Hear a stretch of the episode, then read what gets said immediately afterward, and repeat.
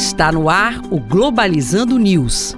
Apresentação: Professor Mário Tito Almeida. Para você que está ligado na Rádio Nama FM, Globalizando News no ar. Sou o professor Mário Tito Almeida. E eu sou Yane de Paula. Yane de Paula é acadêmica de Relações Internacionais aqui da UNAMA, também faz parte do projeto Programa Globalizando, programa de extensão aqui do curso de RI e também projeto de pesquisa CNPq ligado ao programa de pós-graduação em gestão de conhecimento da Universidade da Amazônia. Temos nossas redes sociais, né, Yane? Verdade, você pode estar nos acompanhando na nossa página oficial no Facebook e no YouTube, Programa Globalizando, e no Twitter e Instagram, arroba Globalizando. Somos também Programa Globalizando no Spotify, no Deezer, no Apple Podcast e no Google Podcast.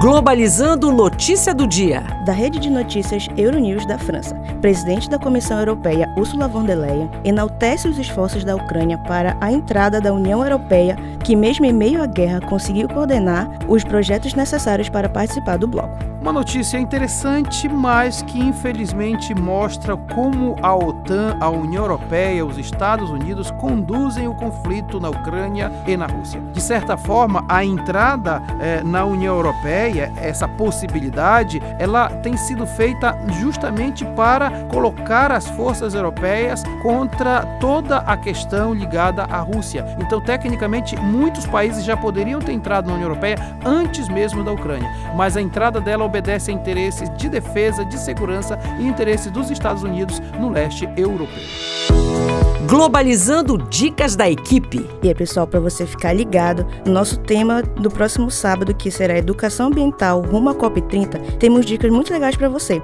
E temos como dica de filme para você o filme Rio 2 de Carlos Saldanha, que aborda a trajetória das araras azuis, o Blue e a Jade em uma expedição para a Amazônia. No entanto, a degradação ambiental, a extinção de fauna e flora e o tráfico de animais revela a realidade crítica da região amazônica, ameaçando o habitat dos animais e a vida dos pesquisadores que enfrentam dificuldades para estudar a região.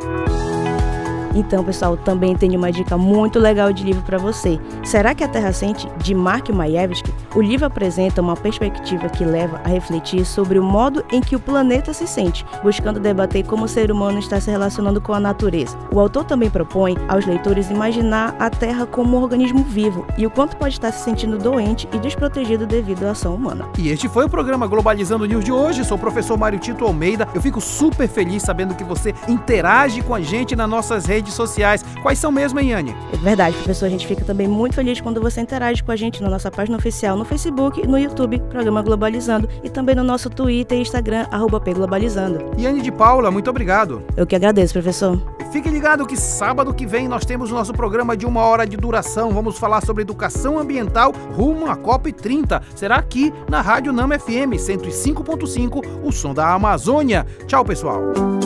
Globalizando News, uma produção do curso de Relações Internacionais da UNAMA.